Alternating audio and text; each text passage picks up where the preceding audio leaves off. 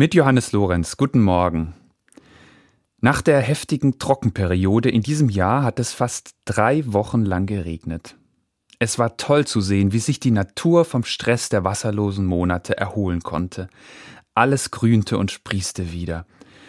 Solche Wetterbedingungen sind wie geschaffen für das Wachstum von Pilzen. Für Pilzesucher, wie ich einer bin, heißt das ab in den Wald. Ich liebe es, stundenlang durch die Wälder zu streifen und mich überraschen zu lassen. In diesem Jahr bin ich zum ersten Mal mit meinem fünfjährigen Sohn unterwegs gewesen, um Steinpilze zu suchen. Er mag Pilze zwar überhaupt nicht, wenn sie auf dem Teller landen, aber das Pilze suchen, das macht ihm riesigen Spaß. Mehrere Stunden streifen wir durch die Wälder und finden nichts. Die Zuversicht schwindet von Waldstück zu Waldstück, das wird heute nichts mehr. Wir müssen uns damit abfinden. Das gehört auch zum Pilzesuchen dazu. Ich bin deprimiert und will wieder zurück zum Auto. Doch mein Sohn hält mich hartnäckig zurück. Immer noch hochmotiviert will er noch ein letztes Mal ein kleines Stück rechts vom Wegesrand nachsehen. Ihm zuliebe stapfe ich ihm nach.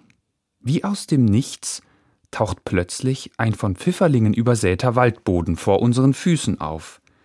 Ich bin sprachlos.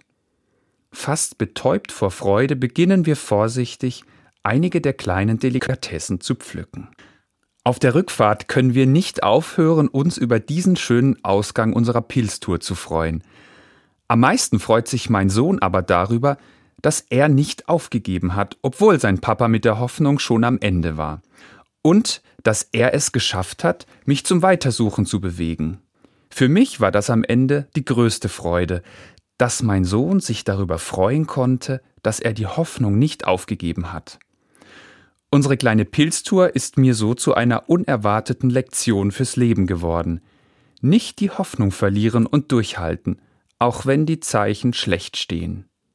Johannes Lorenz, Bensheim, Katholische Kirche.